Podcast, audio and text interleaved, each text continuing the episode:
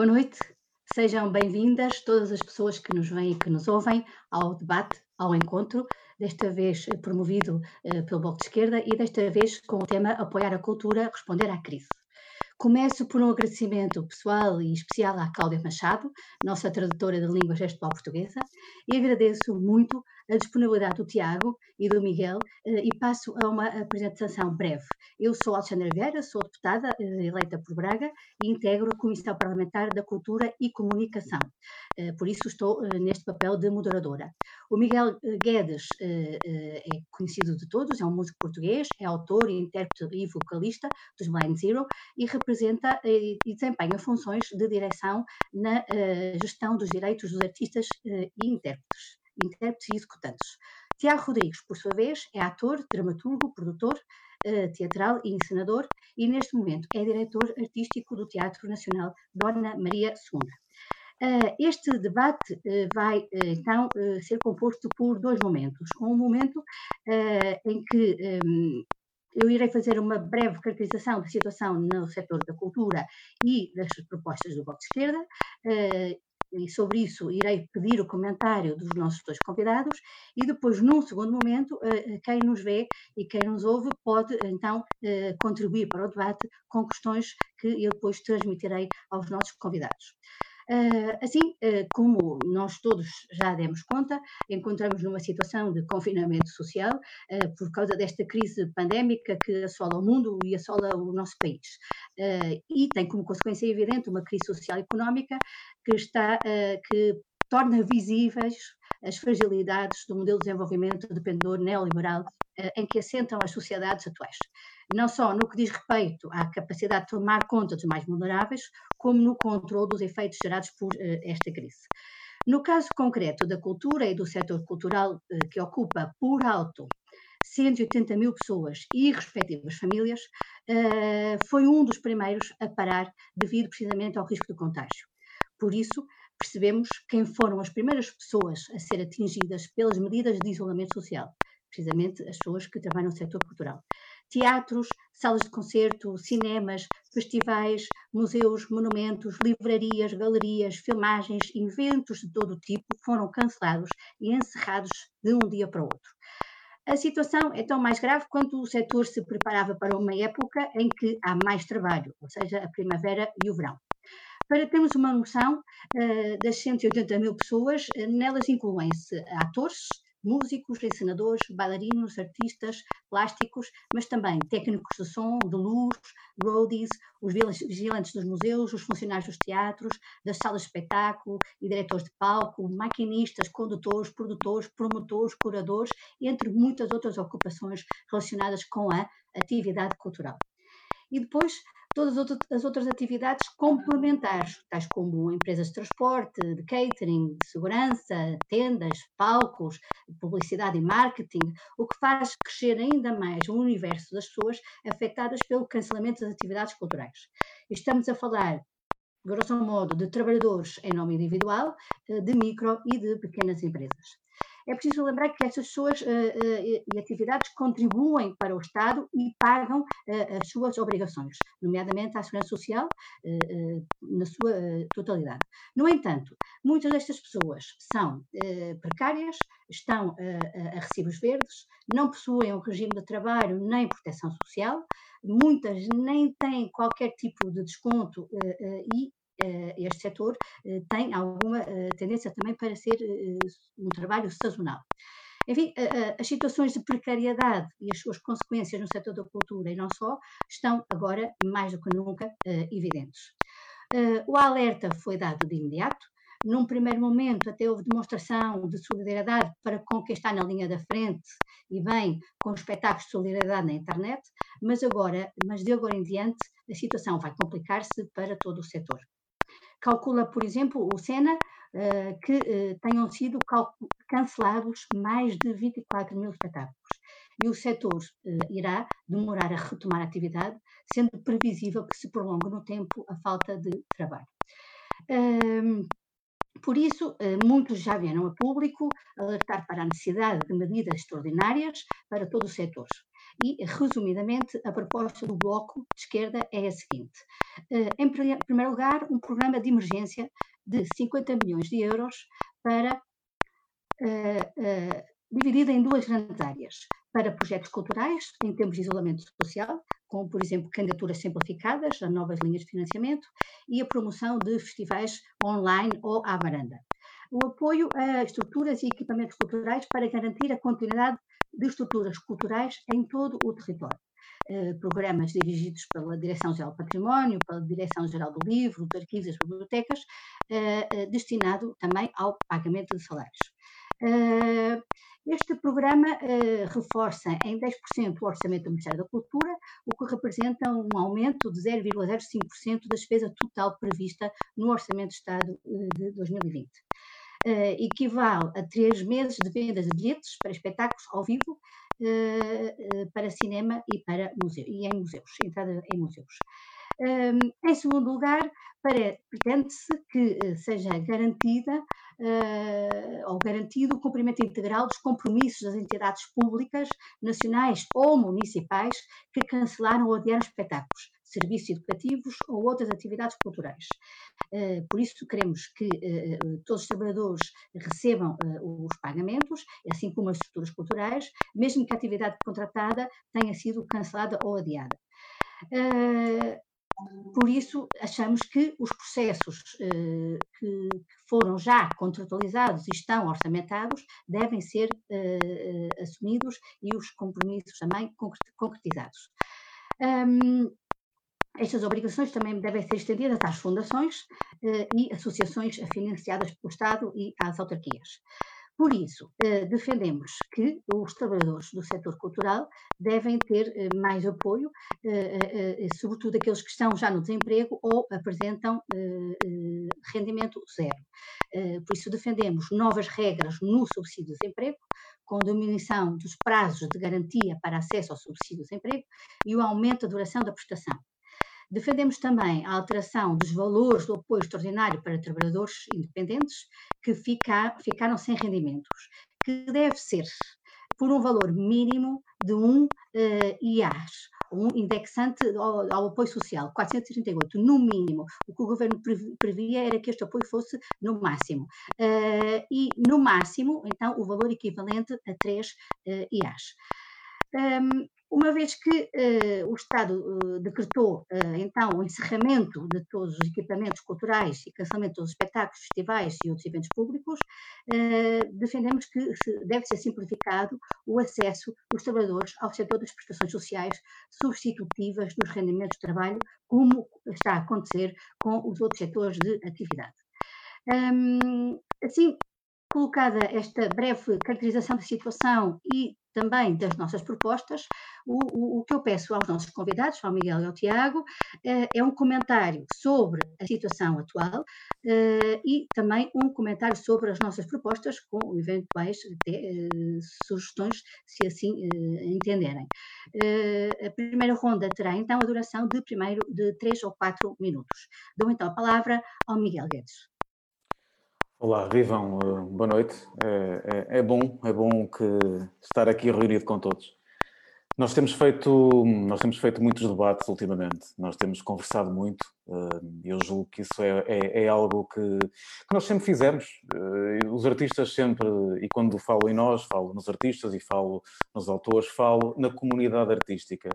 Todos nós temos falado muito ao longo dos tempos, identificado uma dezena, uh, no mínimo, para ser benigno, de problemas e, e temos sistematicamente conseguido uh, nada ou muito pouco. Nada muito pouco, nomeadamente uh, do poder legislativo, de quem consegue, de facto, mudar a situação, exercendo o poder que, que lhe foi conferido democraticamente. Isso é algo que eu julgo está em vias de mudar. Ou seja, eu gostava de começar esta, esta, esta, esta nossa conversa, que é mais uma conversa uh, pelo fim, dizendo que eu estou convencido que este momento, que é um momento de crise pandémica, é um momento terrível, uh, com, enfim, de confinamento, de, de, conhecer uma vida que nunca julgamos conhecer a não ser nos, em alguns filmes de série Z e alguns excelentes filmes, que às vezes em quando aparecem sobre, sobre estas matérias, de repente este confinamento uh, dirige-nos para, para algo que me parece mais ou menos evidente. Nada vai ficar como, como, como estava.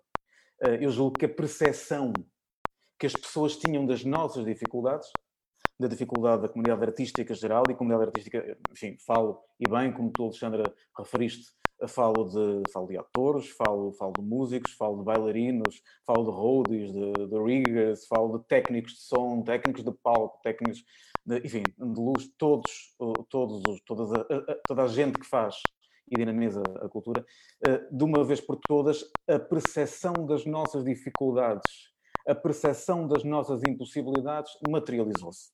E por isso, numa altura em que eu acho que nós somos chamados a responder uns pelos outros, que é algo absolutamente notável, porque agora nós, até agora nós conversávamos uns com os outros, fundamentalmente, mas eh, de alguma forma, de uma forma um pouco por vezes até uh, dandy ou, ou, ou pouco consequente, nós acabávamos muito por expor o nosso caso pessoal.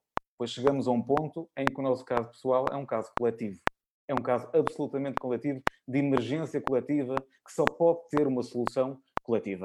E, portanto, eu julgo que neste momento um, nós podemos convocar as pessoas e os poderes para olhar para os intermitentes, que no fundo é o que somos todos, sem intermitência. Por uma vez na vida, julgo que chegamos ao momento em que quem olha para a intermitência vai, vai ser obrigado a fazê-lo, porventura depois disto passar, porventura depois de muito sofrimento, de muita, de muita luta, uh, mas vai olhar para nós sem intermitência. E essa é a nossa responsabilidade agora que a percepção se materializou, julgo que somos capazes de, de conseguir que olhem para nós de uma forma permanente e resolver os nossos problemas. Portanto, acabo pelo fim. Esta é a ideia com que fico quando tudo isto passar. Porque vai passar. Um, em relação, em relação ao, ao, ao, e portanto, rapidamente em relação ao que tu dizes, o, eu estou aqui numa perspectiva, obviamente, pessoal, individual, mas também, eh, como bem disseste, também como, como, como, como diretor, um, dos, um elemento da direção da GDA, a gestão dos direitos dos artistas. Eu tentarei não trazer a GDA muito para aqui, porque estou aqui em termos enfim, pessoais e distanciar-me tanto quanto seja possível do facto uh, de, de, de, ser diretor da, da GDA. Uh, eh, no entanto, não posso deixar de dizer que a GDA, com o Bloco de Esquerda, entre outras entidades de gestão coletiva, como a Audiogestos e como a Sociedade Portuguesa de Autores, têm conseguido no Bloco de Esquerda, neste momento, ter um interlocutor privilegiado nesta matéria, neste momento de emergência. Isto não é um agradecimento, é um facto. Amanhã, na Assembleia da República, uh, estarão em discussão e votação, pensamos, porventura mais em votação que discussão, porque serão, pelos vistos, saem os diplomas que vão entrar amanhã ou coisa parecida, um, estará em votação, estarão em votação diplomas fundamentais que originaram, já leremos até algumas medidas e algumas cartas e algumas intervenções da, da classe artística, um, e, e, vamos ver o que é que, que, é que amanhã se poderá, se poderá conseguir, é um dia crucial. Eu acho que é o, prim, é o primeiro dia de uma luta, de uma luta crucial, porque vamos ter, porventura, algumas boas surpresas e algumas surpresas desagradáveis. O Bloco tem sido extraordinário na forma como tem lidado, nomeadamente com a alteração ao decreto-lei uh, bem recente uh, do Ministério da Cultura, do Governo, um, e as medidas são absolutamente cruciais e podemos dissecá-la uma a uma, mas para, para passar a bola, depois voltávamos aqui.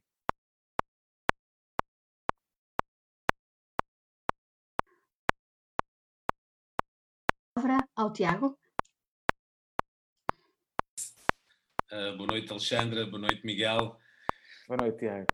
Uh, boa noite a todos, os que, a todos os que nos estão a ouvir. Boa noite, Cláudia. Um, boa noite, Cláudia. Desculpa, obrigado por me lembrar. Dizer boa noite. Pá. Em língua gestual, porque ficam sempre com um sorriso incómodo. Muito bem. Uh, boa noite a todos. Eu, eu, eu julgo, por um lado, um, um, alinho uh, fortemente com aquilo que, que, o Miguel acabou de expressar, esta ideia de que, uh, não que nesta crise haja uma oportunidade, mas o reconhecimento um, de que esta crise já foi vivida o suficiente para reconhecermos nela um, o seu caráter de exceção e também a forma como se inscreve numa possível mutação profunda de alguns paradigmas das sociedades em que vivemos. E julgo que um desses paradigmas cuja mudança é absolutamente urgente, já o era antes, e esta crise pandémica vem pô-lo em evidência, é uma mudança de paradigma de como uh, lidamos politicamente, socialmente, com a cultura e com a criação artística uh, na sociedade portuguesa e noutras sociedades. Um, eu, eu, eu, diria, reforçaria duas ideias fundamentais sobre o que é que acontece uh, ao setor artístico uh, e à comunidade artística e à vida cultural. Um, porque acho que é importante relembrarmos que, quando mencionamos o setor artístico, estamos a falar da vida cultural, estamos a, a, a falar da possibilidade de acesso democrático à cultura uh, de, de, todos os cidadãos, uh, sejam eles de nacionalidade portuguesa, ou residentes, ou imigrantes, ou visitantes, e, portanto, estamos a falar da vida cultural das pessoas, não apenas um, da, da, da, vida profissional de artistas, técnicos e profissionais da cultura e, e, e das artes.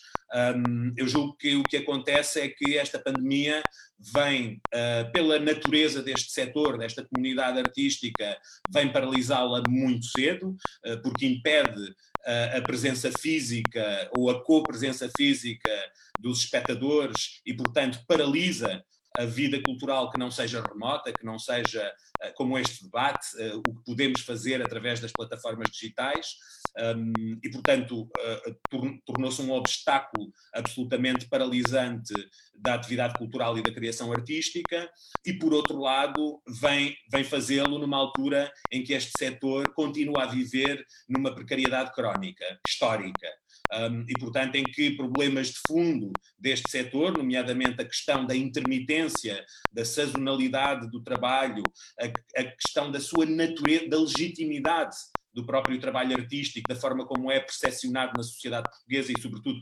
percepcionado pelos decisores políticos, não estava de todo ainda resolvida, nem em termos orçamentais, nem em termos de opinião pública, nem em termos de legislação. E, portanto, esta pandemia paralisa completamente um setor, muito cedo, na forma como a sociedade se relaciona uh, com a pandemia, uh, o setor da cultura e da criação artística foi paralisado, sendo que é um setor cronicamente frágil e precário na sociedade portuguesa. E, portanto, o impacto é muito cedo e é muito forte, imediatamente. E nas poucas semanas em que já vivemos uh, esta crise um, pandémica, pudemos já verificar a forma como esgotou ou começa a esgotar reservas não apenas orçamentais, de subsistência, mas reservas de ânimo de um setor já muito fustigado pela invisibilidade, pela negligência política, pela desplicência com que vem sendo tratado historicamente na democracia portuguesa. Um, a reação, curiosamente, é uma reação de uma extrema solidariedade, é uma reação de combate imediato à invisibilidade. Um, imediatamente tive de pensar numa, numa frase lindíssima do dramaturgo norte-americano Tennessee Williams, que diz que o tempo é a maior distância entre dois lugares. Um, e, e, eu acho que é um bom retrato de como a comunidade artística, os profissionais da cultura, muito rapidamente impedidos de estar em contacto com o público, encontraram ferramentas espontâneas, excepcionais, para continuar, manter esse contacto, para manter a atividade e para manter solidaria, solidariamente a, a relação com, com, com, o povo português. E, e, e, isso é muito curioso porque vem precisamente de um setor que muito cedo é confrontado com uma crise de subsistência, de como vai pagar contas, de como vai enfrentar uh, as semanas que aí vêm e a reação é imediatamente essa de continuar em contacto, de continuar em atividade. É óbvio que nós sabemos que uma grande parte do trabalho que imediatamente começou a ser feito online não substitui o concerto ao vivo, o espetáculo de teatro ao vivo, o espetáculo de dança ao vivo, a experiência da visita a uma galeria, a um museu, a fruição cultural uh, com a presença física que ela implica do espectador e muitas vezes dos artistas, mas sabemos que é uma medida excepcional, uma resposta excepcional, espontânea, em termos de crise, um, perante um tempo absolutamente uh, excepcional. Um, depois, eu não posso deixar de pela, pela minha experiência pessoal, mencionar o papel uh, preponderante que as instituições públicas de cultura podem e devem ter neste momento. Um, a, a, minha opinião um, e aquilo que tenho tentado na medida possível, que seja a prática no, no, papel que desempenho e também tentarei, como o Miguel, deixar de lado o mais possível aquilo que é a minha experiência particular no Teatro Nacional Dona Maria II como diretor artístico e tentar de alguma forma que este debate seja um debate geral, mas não posso deixar também de, de perceber este momento excepcional a partir desse lugar onde opero, mesmo em teletrabalho, como é o caso agora, um, e, e, e, acho que aqui as instituições públicas de cultura, falo de teatros e centros culturais municipais ou nacionais e de outro tipo de instituições públicas de cultura, uh, acho que têm o dever de pagar integralmente o trabalho que agora artistas, técnicos, companhias, estruturas independentes estão impedidos de fazer tem a obrigação de fazer por um princípio da mais elementar solidariedade. Não se trata de generosidade, não, não se trata de nada absolutamente excepcional, trata-se de um princípio democrático básico de solidariedade uh, para com uh, um setor altamente frágil. Tem o dever de o fazer porque é, neste momento, o grande serviço público que estas instituições podem prestar, não apenas aos artistas, aos técnicos, aos profissionais de espetáculo, mas ao público em geral, ao povo português, ao país, o grande serviço público que um teatro encerrado pode prestar é garantir que um dia haverá artistas, técnicos, para que este teatro reabra e haja um reencontro com o público. E, portanto, parece-me que não podendo estar em contato com o público, senão através do online, e esse serviço público mínimo uh, tem sido prestado por muitas instituições, é verdade, mas o grande serviço público que pode ser prestado neste momento é pagar integralmente os compromissos assumidos com artistas. Uh, obviamente também porque se trata de um setor muito frágil e, portanto, sabemos que a única forma de assumir esta crise como uma crise coletiva, como mencionava o Miguel, é assumir o impacto financeiro dessa crise o mais possível nas instituições públicas, porque elas pertencem a todos em democracia, são o espaço do coletivo e, portanto, assim impedir que se trate de uma série de crises individuais ou familiares de subsistência, de conseguir ter comida na mesa, de conseguir pagar contas e parar a cadeia da precariedade nas instituições públicas, assumindo o risco orçamental em vez de o empurrar para as mesas dos artistas. Depois, também por uma questão muito prática, devem pagar tudo porque está inscrito em orçamento.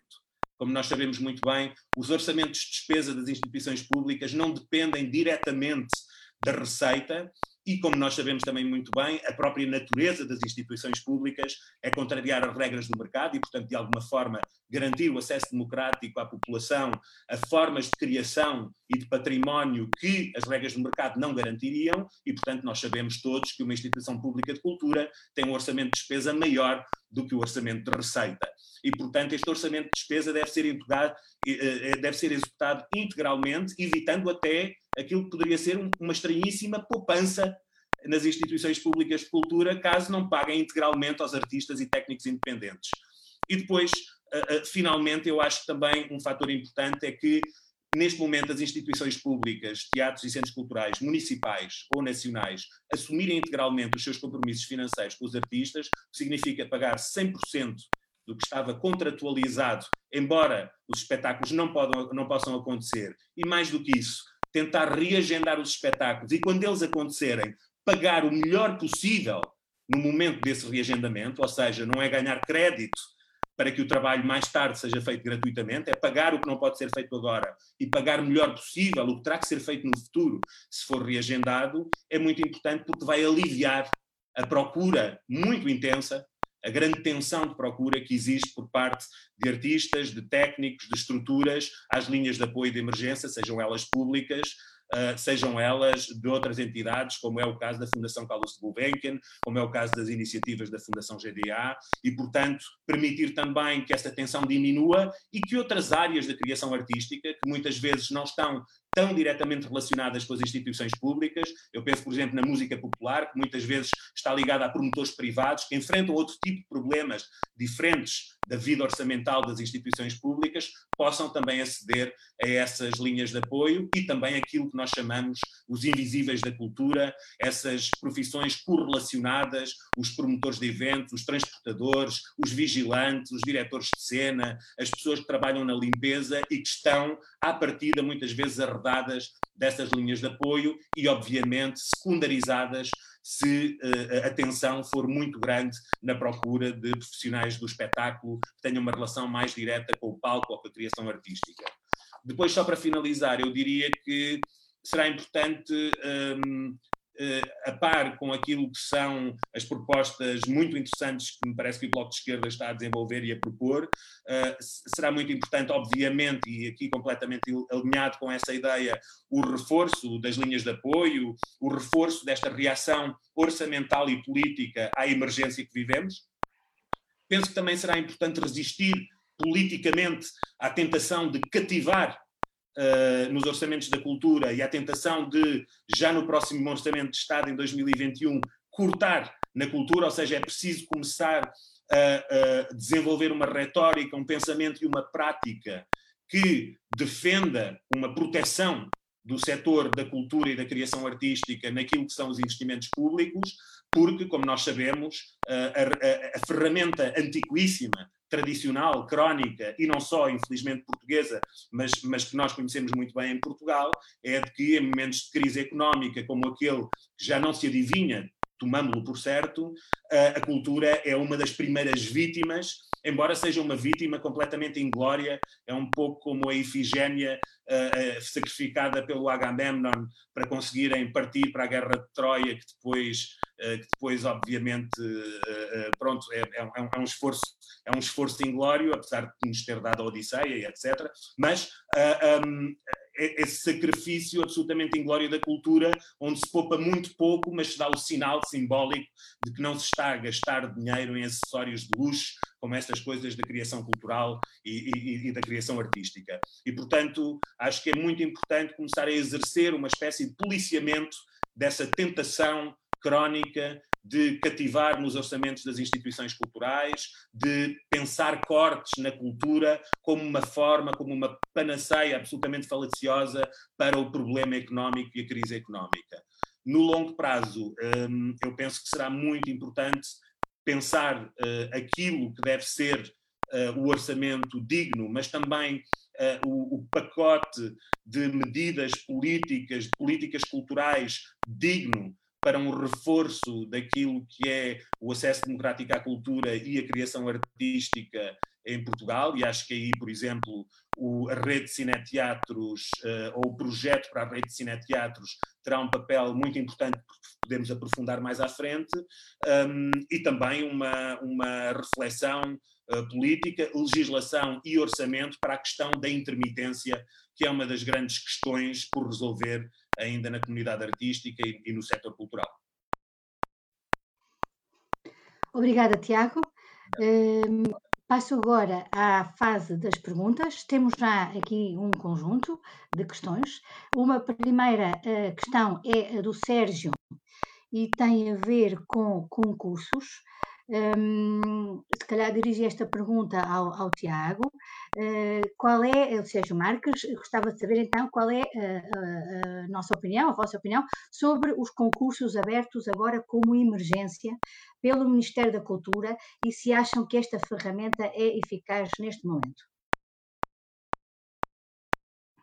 Bom, eu do que conheço um, da linha de emergência que foi aberta e dos concursos que foram aberta, abertos, eles são necessariamente uma resposta um, de urgência uh, inicial, eu espero, um, mas uma, uma, primeira resposta à, à, necessidade, por um lado, de, de compensar aquilo que são as ausências de uh, pagamentos, uh, os cancelamentos que resultam numa ausência de pagamento a muitos artistas durante, durante estas semanas e as que hão de vir, e por outro lado também uma tentativa de continuar, de alguma forma, a estimular a criação e, portanto, de projetar um futuro.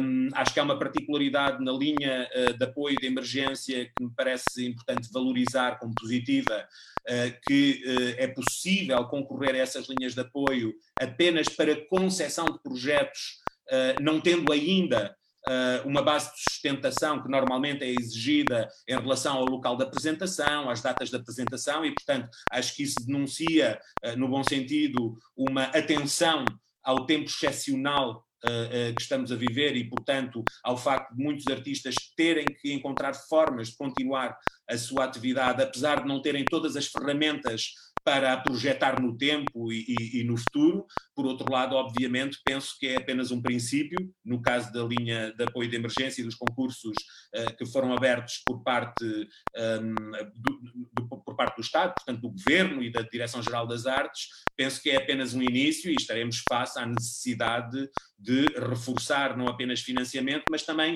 diversificar, abrir um, as modalidades de apoio para que mais uh, modalidades, mais tipos de profissionais do espetáculo, da cultura, do património, uh, mais gente que trabalha na área artística possa estar abrangido. Parece-me que é também o caso nas linhas de apoio de entidades que não são uh, estatais. Uh, julgo que há uma primeira reação e, e agora precisamos de, para usar, para usar um termo epidemiológico, uma segunda vaga de, de, de reação um, à crise que estamos a viver. Muito bem. Obrigada.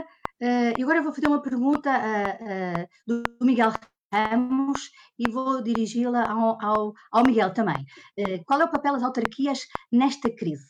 Sabemos que muitas estruturas culturais estão ainda à espera de resposta por parte dos municípios. Bom, essa questão está também muito ligada àquilo que o Estado pode ou não pode fazer uh, relativamente ao poder legislativo uh, que tem e que tem obrigação de, e com o qual tem a obrigação de responder.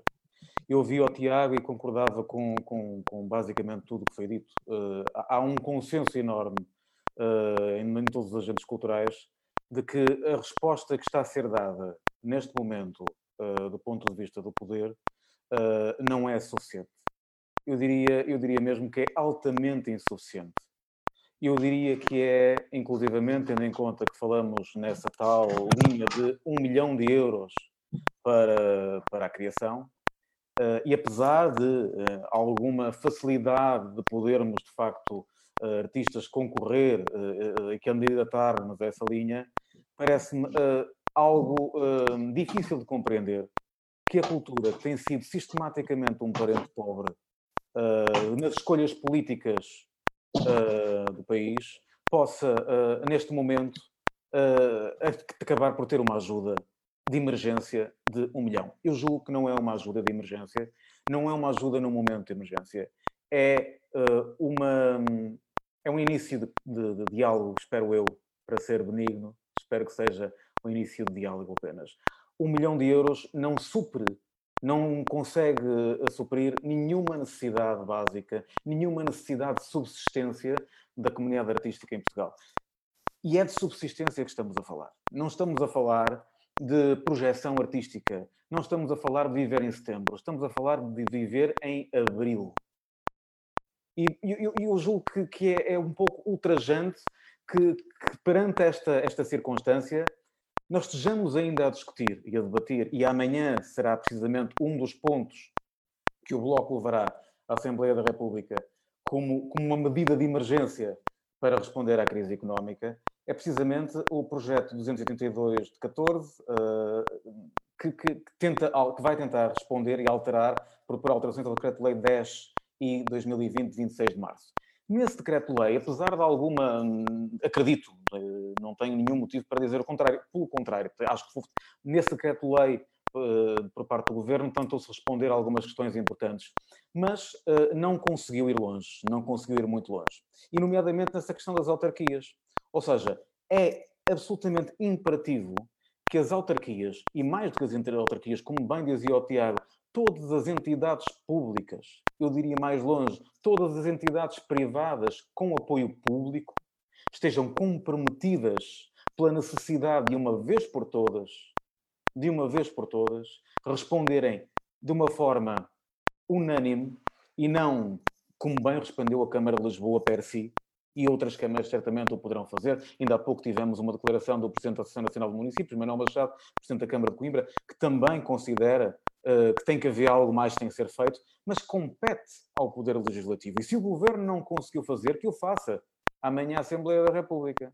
Amanhã a Assembleia da República terá uma belíssima hipótese de responder a uma das questões que este projeto de lei do Bloco levanta e para o qual entidades de gestão coletiva, como a SPA, como a GDA, como a Audiogest, contribuíram fortemente. Ou seja, não basta, não basta dizer, uh, uh, uh, não basta pedir às, ou, ou, possibilitar, dar hipótese às autarquias de, de pagarem os concertos cancelados ou, ou, sinalizarem os concertos que são reagendados.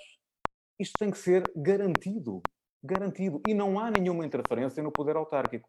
O argumento que muitas vezes se vem dizer, bom, mas o, o, o, o governo uh, não, não, pode, não pode ferir o, o poder autárquico, há limitações, há princípios de separação de poderes não estamos a falar disso. Não estamos a falar de inscrever necessariamente para o ano mais, mais X% no orçamento da cultura. Não, estamos, estamos a falar rigorosamente nada disso. Estamos a, estamos a falar apenas e só que as autarquias, as entidades públicas e as entidades privadas com dinheiros que, que utilizam, e bem, tantas vezes dinheiros públicos, só assim pode ser, tenham a obrigação de garantir uh, que perante reagendamento de espetáculos, eles são sinalizados, que esses espetáculos têm que ser reagendados com um prazo de X tempo após o qual deverão ser pagos e que os espetáculos cancelados, porque estão inscritos, orçamentados, só não estão executados, mas estão inscritos no orçamento, têm de facto que ser, que ser, que ser pagos desde já.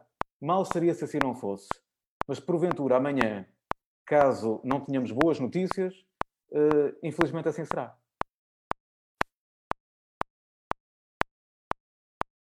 O que vai suceder amanhã. Uh, registamos a nota de esperança e, e, e esperamos que uh, ela ecoe, enfim, uh, junto do, do, do, do, neste caso do PS, que é quem tem a maioria no Parlamento. Agora uma pergunta da Ana Sofia Costa, que pergunta exatamente o seguinte: não será este o tempo para relançar o debate sobre os modos de contratação e o combate à precariedade na cultura? Quais as alterações ao nível laboral mais urgentes? Uh, esta pergunta pode ser respondida pelo, tanto pelo Miguel como pelo Tiago. Uh, não sei se talvez o Tiago e depois o Miguel, que se, que se têm opiniões uh, semelhantes ou, ou, ou, diversas relativamente a esta questão. Pode ser o Tiago? Já vamos descobrir se há, se há diferenças ou não, não é, Miguel? Eu, eu, gostava só, antes de responder à pergunta da Ana Sofia Costa, de, de, reagir um pouco à pergunta anterior, que me parece extremamente importante, alinhando, obviamente, uh, pelo que já disse antes, com, com aquilo que, que também defende o Miguel, mas queria, queria, queria fazer aqui, esmiuçar um pouco uma questão. Um, uma das. Uma das uh, questões que várias instituições públicas de cultura, nomeadamente municipais, eh, foram levantando junto de artistas para não pagarem integralmente os trabalhos que agora não podem ser realizados, foi uma questão legal. O Código de Contratação Pública não permite pagar prestações de serviços que não são realizadas. Um, e foi precisamente uh, esse, esse, impedimento legal que esteve na base de algumas das medidas que constam do Decreto-Lei de 26 de março, que permite, a título de adiantamento, pagar 100% do trabalho que agora não é apresentado e, inclusive, é prever a possibilidade de, quando há reagendamentos, prever a possibilidade de pagamento de trabalhos complementares. O que significa que existe um quadro legal que permite a qualquer autarca, a qualquer teatro municipal, a qualquer teatro nacional, a qualquer centro cultural tutelado por uma autarquia ou pelo governo central, inclusive a qualquer instituição privada que tenha substanciais uh, dinheiros públicos no seu orçamento, uh, pôr em prática esta legislação. É da exclusiva responsabilidade dos autarcas, administradores, gestores e diretores dessas instituições não pagarem 100% aos artistas, porque o enquadramento legal existe e o enquadramento orçamental também, porque estava previsto em orçamento a execução dessa despesa. E, portanto, neste momento continua a assistir, aliás, a alguns autarcas que na praça pública uh, se, se, se, gabam, entre aspas, uh, da sua capacidade de apoio aos artistas, porque estão a pagar 30% do trabalho previsto, como é o caso uh, do Presidente da Câmara de Coimbra, e que aconselha todos os autarcas a apoiarem os artistas. No entanto, estão a ser pagos 30%. Isso era o que o Código de Contratação Pública já previa antes deste momento absolutamente excepcional e antes de um novo quadro legal. Inclusive é 50%, 70%. Poderemos discutir que há aqui uma gestão, uma negociação com as companhias, com os artistas, com os técnicos e que, portanto, já estamos numa fase em que efetivamente está-se a pagar o mais possível e criar condições para pagar no futuro, mas é muito importante que autarquias ou instituições públicas ou uh, instituições tuteladas pelo governo também, que neste momento proponham um pagamento de 5, 70%, é muito importante perceber o que é que vão pagar quando for reagendado o espetáculo. Porque se aquilo que vão propor é pagar os restantes 30%, o que estamos a fazer é desvalorizar, num momento de crise, em que nos é exigida solidariedade, não apenas individual, de todas as pessoas, mas institucional, essa solidariedade traduz-se em desvalorizar para metade o valor do trabalho dos profissionais da cultura. E isto é completamente inaceitável, deve ser lido como tal e deve ser lido com rigor. E, portanto, neste momento, uh, concordando com o Miguel, eu julgo que é preciso falar a uma voz,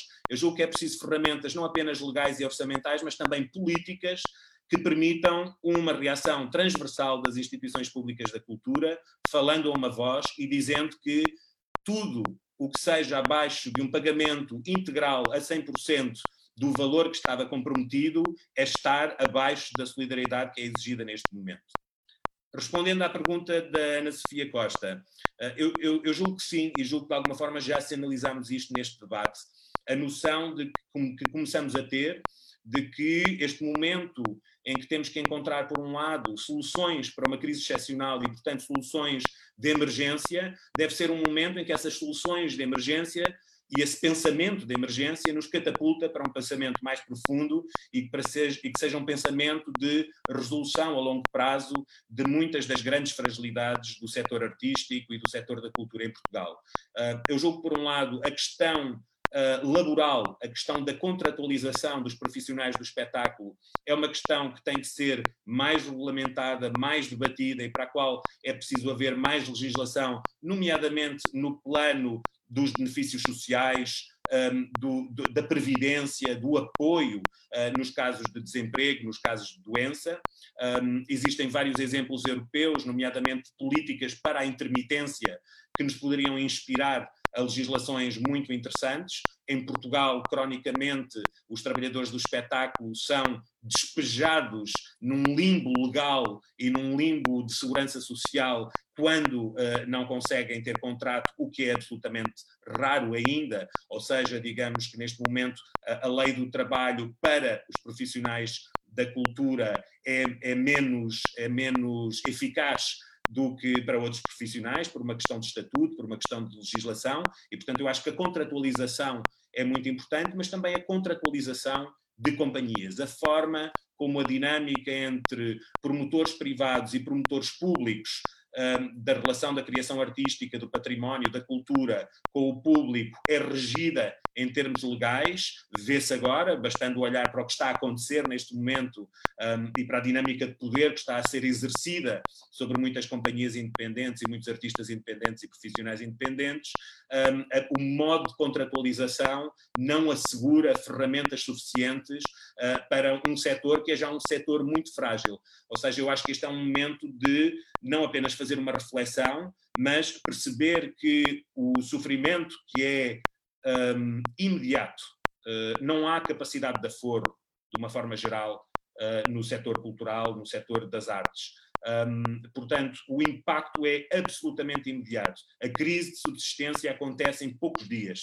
Um, a perspectiva de futuro é muito sombria, porque também temos que pensar aqui que, como trabalhadores uh, pontuais e esporádicos, muitos dos trabalhadores independentes do espetáculo planeiam a sua subsistência contando com compromissos a longo prazo, com datas que são para o outono, que são para o inverno, que são para a primavera do próximo ano. E neste momento o clima de incerteza em relação ao futuro e a capacidade de projetar um futuro é enorme. E, portanto, para quem não tenha contrato de trabalho, para quem não tenha uma situação de segurança laboral, como é o caso da esmagadora maioria dos trabalhadores da cultura, a crise de subsistência é imediata e ameaça ser muito, muito longa. Esta, parece-me, é a primeira urgência a tratar neste setor, mais importante do que os orçamentos das instituições de cultura, mais importante do que novas legislações, é tratar primeiro a questão laboral e o estatuto do artista e do trabalhador de espetáculo em Portugal.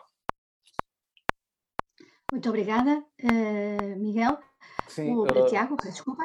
Uh, agora dava a palavra ao Miguel para comentar também esta questão sobre sim, o, a contratação e o combate à precariedade. Sim.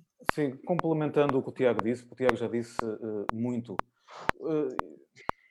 Fala-se agora, nesta altura do coronavírus, de que começam a haver alguma, algumas ideias de que, de que a, a, a antiga vacina do, do, antiga vacina do BCG, né, vacina BCG, uh, parece ter algum efeito na, na forma como uh, eventuais uh, doentes com Covid possam relacionar-se com a doença e, portanto, facilitar o processo de cura. Não digo impedir a, infe a, infecção, mas fala-se que a antiga vacina do BCG, portanto, que foi, que foi todos, todos os vacinados nascidos após 65 e todos que entraram na universidade a partir de 55 tiveram, tiveram essa, essa, essa vacina. Até, até 2017, quando, quando o governo interrompeu.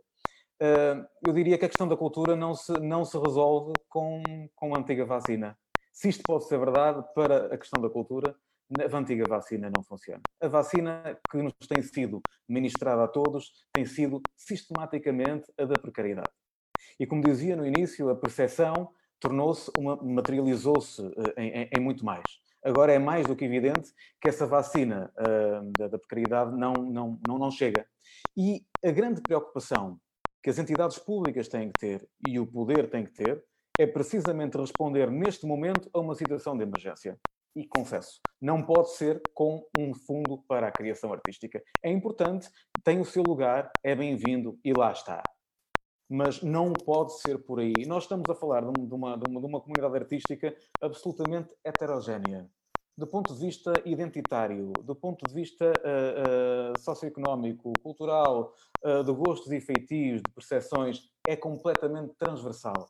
E quando olhamos para aqueles que estão no radar, não nos podemos esquecer para aqueles que estão debaixo de água. E aqueles que estão submersos são muitíssimos, muitíssimos artistas que, por exemplo, no caso da música, que eu conheço mais, mais com, com, com maior proximidade, tocam uh, em restaurantes, em casas de fado, em hotéis, em eventos privados.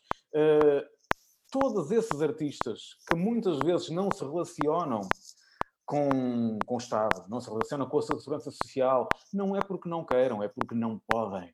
Não podem. E eu diria, se não podem, eu diria que não devem. Não devem.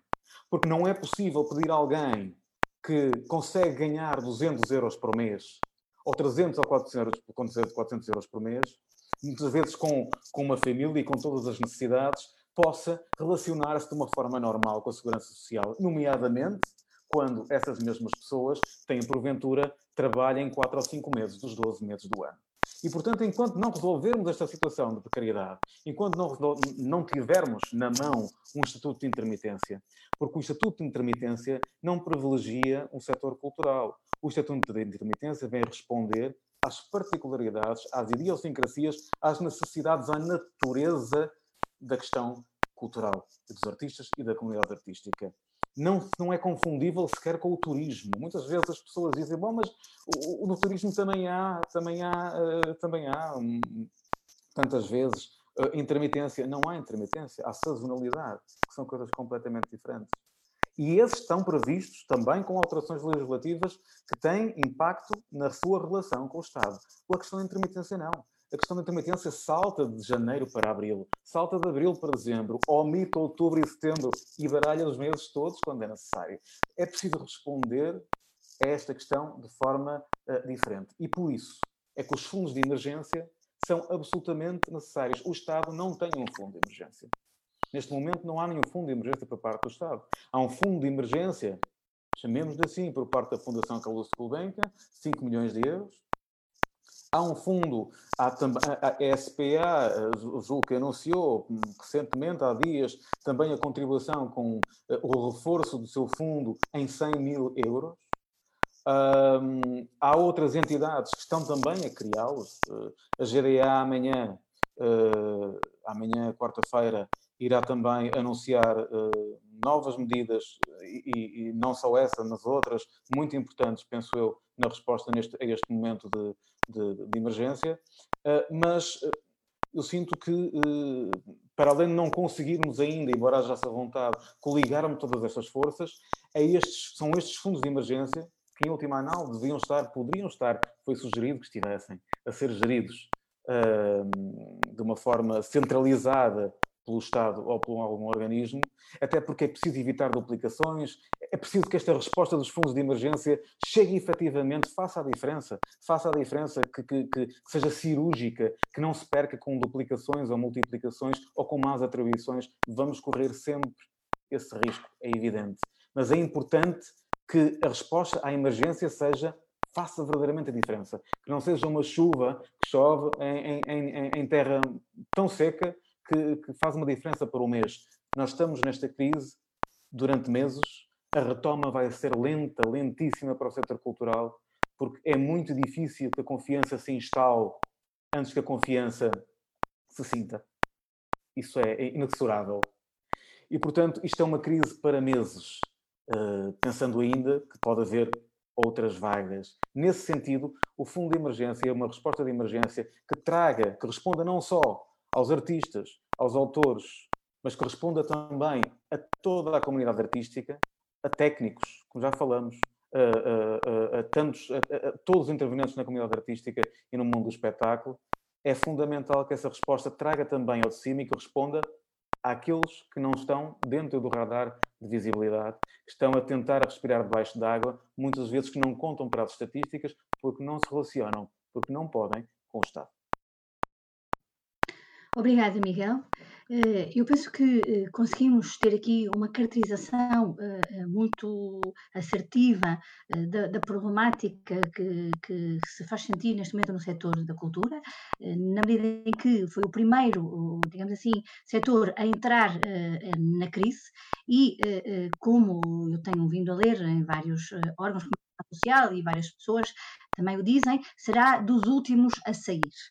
Ehm, desafiando o Tiago e também o Miguel, uh, uh, o Tiago porque falou na mudança de paradigma, não é?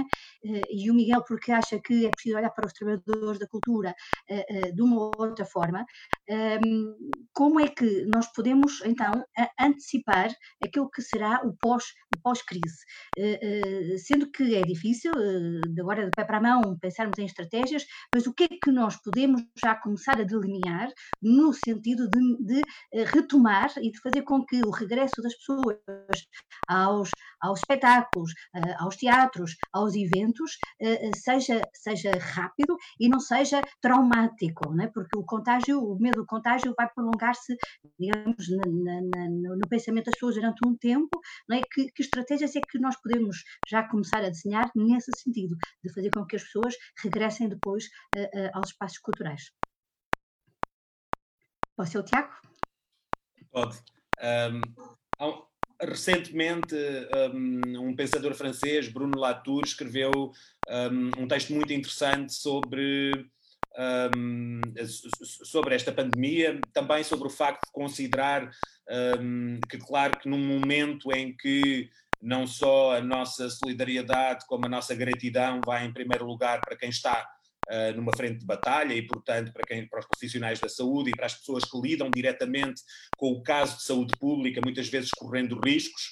Um, e claro que a nossa sensibilidade vai também para quem está nas suas famílias a, a perder uh, pessoas, a lidar com a tragédia do desaparecimento de pessoas face a esta pandemia, um, que pode parecer indecoroso refletirmos, filosofarmos sobre a vida depois, sobre um período pós-Covid-19 e que, no entanto, é imperioso que começamos a fazê-lo. Um, eh, quase, eu, falo quase parafraseando uh, uh, o, o, o Marquês de Pombal e essa ideia do cuidar dos vivos um, que, que, que, que, conhecemos tão bem. E, portanto, um, Bruno Latour, uma das coisas que, que, de que fala nesse, nesse seu artigo muito interessante é que uh, já se começa a falar lentamente do que é que será esse regresso à normalidade. E ele diz-nos, sobretudo, não à antiga normalidade.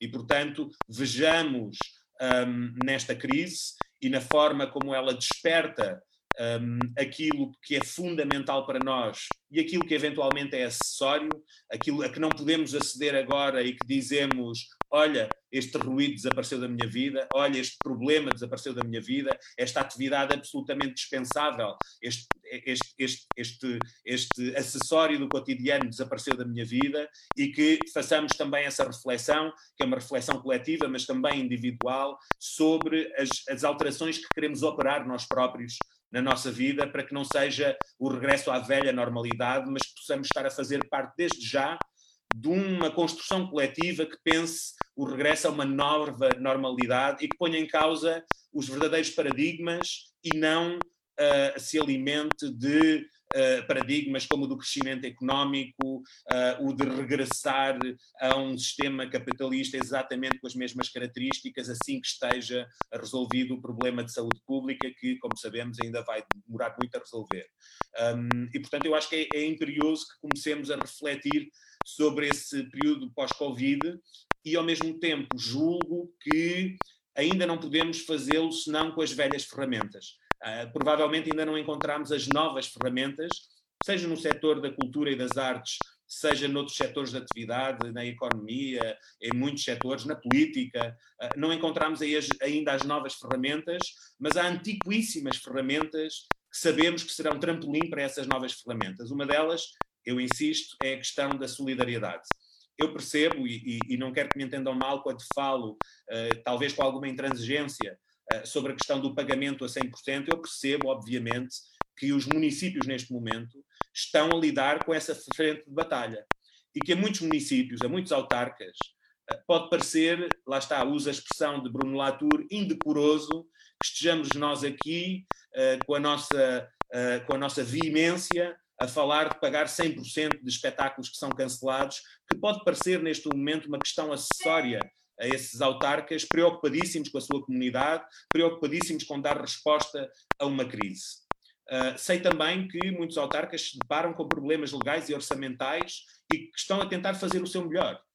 No entanto, uh, quando eu falo de pagar integralmente, obviamente, pagar integralmente, se os artistas entenderem também que é caso para isso e que faz todo sentido, o que eu falo é de garantir integralmente a subsistência dos artistas. E essa subsistência é comparável à subsistência de alguém que está num lar de idosos, à subsistência de alguém que é um trabalhador da saúde, é a subsistência de um município, é a subsistência de um cidadão. Um, e, portanto, é preciso tratá-la com a legitimidade e não usar a sua profissão para discriminar o cidadão. Dizer, ah, como é um artista, a sua subsistência não é tão legítima como a subsistência do enfermeiro. É claro que a nossa gratidão e solidariedade vai em primeiro lugar para esses trabalhadores da saúde, mas discriminar neste momento a, a cultura e as artes é pagar menos do que 100%, é não fazer um esforço extraordinário. Eu percebo que em circunstâncias normais cancelava-se e pagava-se o melhor possível com toda a boa vontade, mas não se podia pagar tudo. Estas circunstâncias não são normais e, portanto, exigem solidariedade e moderada. E, portanto, parece-me que essa das velhas ferramentas que nós conhecemos é aquela em que nos podemos basear para descobrir essas novas ferramentas que, esperemos, nos ajudem a construir uma sociedade mais justa, uma sociedade com mais ferramentas uh, para estarmos juntos melhor. Porque a boa notícia é que voltaremos a estar juntos, não é? Uh, há um dia em que este debate vai acontecer, o, epílogo ou a segunda parte deste debate ou a sequela vai acontecer presencialmente. Um, eu irei a Braga ou ao Porto e poderemos juntar-nos todos e ter este debate em pessoa. E nesse dia é muito importante que autarcas, artistas, cidadãos, enfermeiros possam olhar nos olhos com a certeza de que num momento excepcional, sem saber ainda que ferramentas novas podiam usar, responderam com essa antiga ferramenta que nos pode unir no futuro, que é a questão da solidariedade. Obrigada, Miguel. Uh, já agora, antes de dar a palavra ao, ao Miguel, vou, vou, Tiago, uh, antes de dar a palavra ao Miguel, eu vou uh, aqui aproveitar para, para um, o desafiar também nesse sentido de de perspectivar, enfim, alguma estratégia, mas também tendo em conta uma especificidade do setor, que é exatamente este, eh, eh, como diz a Susana Constante Pereira, este setor é um setor de uma enorme multissetorialidade. Eh, são muito distintas entre si as profissões, os trabalhadores que o setor das artes e da cultura envolve desde os profissionais de serviço educativo de Serralves, eh, que são precários, aos técnicos de som, como já demos aqui conta, os atores e tantas outras profissões de backstage. Isso eh, dificulta, eh, segundo a Susana, o movimento coletivo na área. Dificulta quando estão a reclamar para si direitos. Não podemos reclamar para uns e deixar outros mais invisíveis. Como é que se garante uma visão e um conjunto de medidas integradas e a garantia de direitos e de igualdade para todos. Não é? Eh, qual o papel do governo nisto eh, para lá de eh, dar conselhos às autarquias? Pergunta então a Susana Constante.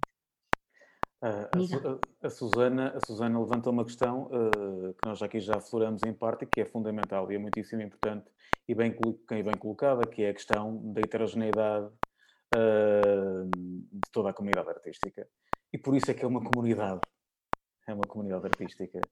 Uh, e, e, mas, mas, que tem pontos absolutamente uh, comuns, tem denominadores comuns muito evidentes, que, que, até agora nunca foram tratados com, com exigência uh, por parte do poder, do poder público. E por isso é que eu julgo, em relação à tua pergunta, em relação à, à questão que a Susana levanta, vamos pôr o caso, vamos ver o caso de Serralves, por exemplo. Serralves, que é uma instituição absolutamente extraordinária, magnífica, fundamental no tecido cultural do país uh, vive nesta altura com dezenas de trabalhadores precários, a recibos verdes, que alguns deles que estão na instituição há mais de 20 anos sem, sem contrato de trabalho. Isto é impensável. Isto, e havia a percepção disto, e agora a percepção materializa-se neste, neste quadro que nos convoca para, neste tempo em que lidamos com toda a solidariedade possível em matéria de saúde, fundamentalmente, porque é aí que nós estamos. Saúde e pão, para nos mantermos com saúde e vivos. Depois disto, durante isto, para depois disto, nós temos que ser capazes de ter um enorme patamar de exigência. E esse patamar de exigência trata-se precisamente de preparar o futuro. E o futuro é o futuro imediato. Nós não estamos a preparar um futuro por aí além. Estamos a preparar o futuro do até lá. O até lá é muito breve. Porque se nós não conseguirmos ter esse patamar de exigência que responda, nesta altura, insisto, com fundos de emergência transversais a toda a, a toda a comunidade artística, nós não vamos conseguir que essas pessoas façam a travessia da ponte, ou façam a travessia do Rio Nado, ou que tenham uma embarcação, não conseguem fazer até lá. Isso é condenar as pessoas a mudar de profissão, a mudar de trabalho, a mudar de pensamento, a não o ter, porventura, trabalho e ficarem apenas com o pensamento. Isso não é possível num Estado social. Mas este Estado social tem-se comportado para os artistas, e quando digo artistas para a comunidade artística, globalmente, como um Estado liberal. Tem-nos deixado andar à deriva. Tem deix... Não tem respondido minimamente à, à, às necessidades uh, multidisciplinares que nós temos. Tem-nos tratado, o Estado Social tem-nos tratado como se, como se fosse um Estado, um Estado liberal. Amanhã-se. Desamanhã-se. Encontrem as vossas soluções. Não é possível encontrar soluções fora de um quadro legislativo que contemple a nossa, uh, a nossa multi, multi, multiculturalidade, uh, as nossas enormes uh, diferenças, mas também o enorme denominador comum que todos nós temos, uns mais do que outros. E obviamente que isso teria que ser valorado num processo legislativo, que é a intermitência. Nós todos somos, mais ou menos, intermitentes. A esmagadora maioria, mais do que menos.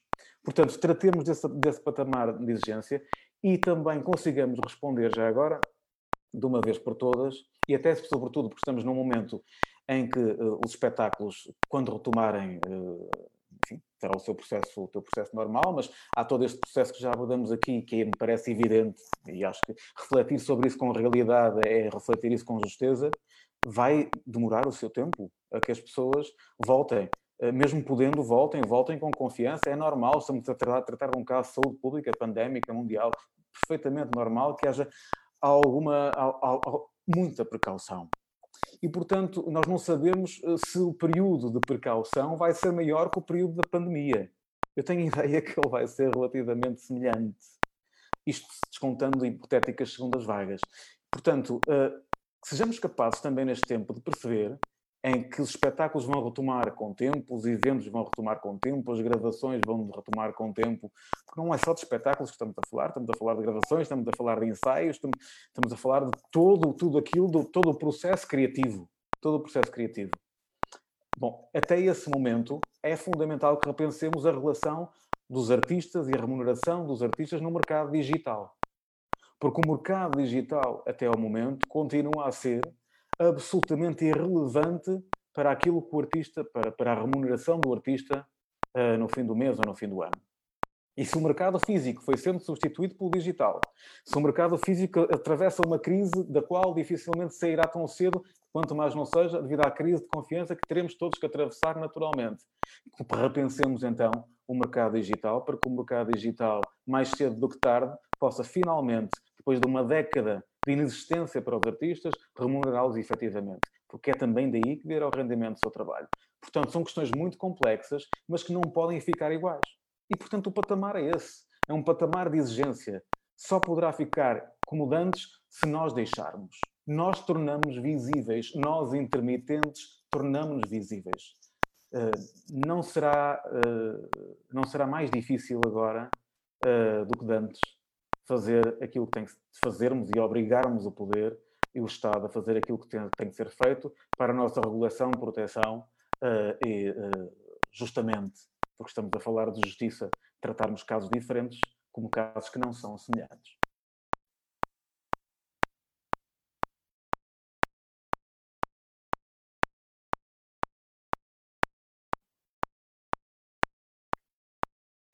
Esta, esta transição algo forçada para os ambientes digitais, que já não é de agora, mas que agora se tornou mais acentuada, vai permitir uh, novos desenhos no que, no que ao setor cultural diz respeito. Mas, sem dúvida, vai trazer também novos problemas, não é? Um deles é o facto do digital não ser reconhecido uh, uh, em termos de, de, de, retribuição financeira, como é o mercado físico, por assim dizer. Portanto, há aí um caminho também a desenvolver nesse sentido e que, se calhar, vai eh, lançar alguns desafios.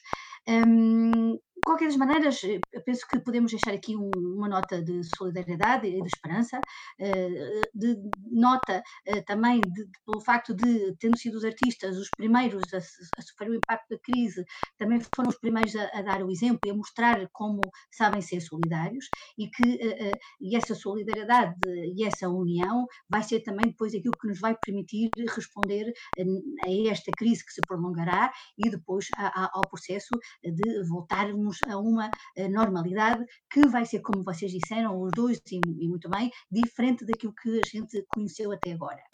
Uh, Deixem-me só uh, terminar dizendo também, uh, anunciando um, ehm, que o Bloco de Esquerda criou já há duas semanas um, um, um, site específico para as situações laborais, que se chama despedimentos.pt.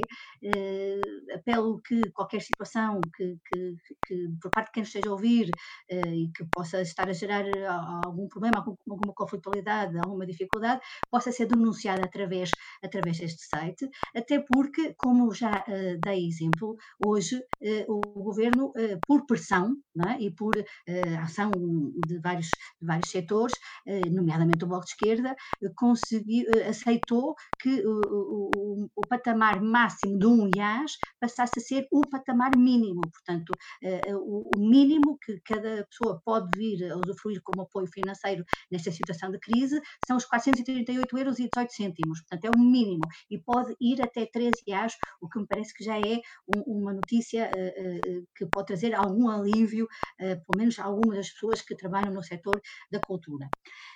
assim, termino saudando e, e, agradecendo ao Miguel e, e, ao Tiago e também à, à Clara. Sandra, não sei se o Miguel quer dizer alguma coisa. Sim. Muito rapidamente, de, na decorrência do que, do que estás a referir, não posso deixar de dizer também, porque me parece importante para quem não sabe, Uh, esta questão, uh, o momento de emergência uh, levanta imensíssimas dúvidas do ponto de vista do que tem sido o processo legislativo, as alterações legislativas que poderão aí vir e, e, todo o momento de relação, nomeadamente com a segurança social e com os apoios e fundos. a GDA criou um, um gabinete de apoio e orientação ao artista, denominado GOA, enfim, com as iniciais, que, eu, que, que eu apelo às pessoas, que, aos artistas, e a toda a comunidade artística, porque é um gabinete de apoio e de orientação que está aberto a toda a comunidade uh, artística, que possa, uh, que tenha dúvidas, que, que, nos contacte.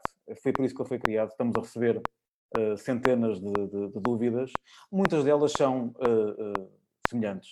A relação com a segurança social, se determinadas coisas contam ou não contam para que se possam candidatar a fundos, se dinheiros que receberam possam vir a receber. Há muitas questões legítimas num período em que as coisas, as alterações são muito rápidas e muitas vezes muito pouco discutidas e parcamente comunicadas, dirijam-se a esse gabinete. Uh, uh, acho que é importante e, pode ser fundamental, porque terá uma resposta, acredito, muito rápida. Ok. Obrigada, Miguel. Obrigada por essa informação também. Um, fica aqui a, a, divulgação do Gabinete de Apoio ao Artista. É? sim. Poderia, sim, força, força Tiago só, só terminar para, para já agradecer uh, uh, ao Miguel, agradecer-te a ti, agradecer à Cláudia por, por, uh, e, e, a todos os que nos estiveram a ouvir e, e, só deixar se calhar um último sinal também, aproveitar também esta deixa do Miguel que teve direito ao seu epílogo e só, só, dizer que acho que um, não é para terminar na nota de esperança motivadora, inspiradora, mas, mas acho que é muito importante um, dar uma palavra um, sobretudo uh, uh, aos artistas, aos técnicos, uh, a todos os trabalhadores da cultura e das artes precários, intermitentes, independentes, dizer que há uma consciência muito clara, parece-me, entre todos os que trabalhamos nesta área. Eu acho que de uma forma mais abrangente uh, da população portuguesa, uh, que são essas pessoas que agora estão na situação mais frágil e sobre as quais incidiu uh, uma grande parte deste debate, se não a sua esmagadora maioria, são essas pessoas com, o combustível para esse regresso à vida na área da cultura e, e, da criação artística. E essa consciência é plena. Nós poderemos continuar a ter legislações, linhas de emergência, reflexões de longo prazo, instituições públicas, instituições privadas, mas sabemos que a grande importância de estar neste momento ao lado uh, desses profissionais numa, que estão numa situação insustentável de precariedade, de intermitência uh, por resolver, uh, que são os trabalhadores independentes de espetáculo, é, é, não é uma questão só de solidariedade, não é uma questão de, de, proteger os mais frágeis, é a noção pouco altruísta, bastante estratégica, bastante uh, de pensamento sobre o que é que pode ser o futuro, de que é nessas pessoas que está a solução, as tais novas ferramentas para esse futuro que se pode inventar para a cultura e para a criação artística, seja na legislação, seja no orçamento, seja na democratização do acesso às artes, seja na forma como a cultura e as artes passarão a ser vividas no país. Um, e por isso não é de espantar que, eventualmente, uh, nós, os três, quatro, aqui nesta conversa, não tenhamos encontrado ainda as ferramentas novas. É que elas serão encontradas por essas pessoas que agora nós temos o dever de apoiar, de sustentar e de proteger para que haja efetivamente um futuro e, e um futuro que seja novo, que não seja essa tal velha normalidade. Obrigada, Tiago, uh, e obrigada também, Cláudia Machado, pelo incansável trabalho de tradução para a língua gestal portuguesa. E pronto, e termino mais este debate. Muito obrigada a todos. Nós no Bloco de Esquerda não consideramos a cultura como algo supérfluo, eh, nem os artistas, nem todos os, e todas os que trabalham na cultura como eh, descartáveis ou não importantes. Por isso, não deixamos eh, ninguém para trás. Obrigada mais uma vez pela vossa presença e até ao próximo ao encontro. Muito obrigado. Obrigado.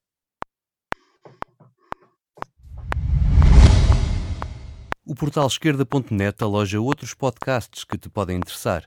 Revista da Atualidade Política no podcast Última Chamada, leituras longas no podcast Alta Voz, notícias canábicas no podcast 4 e 20 e música portuguesa no podcast Os Cantos da Casa.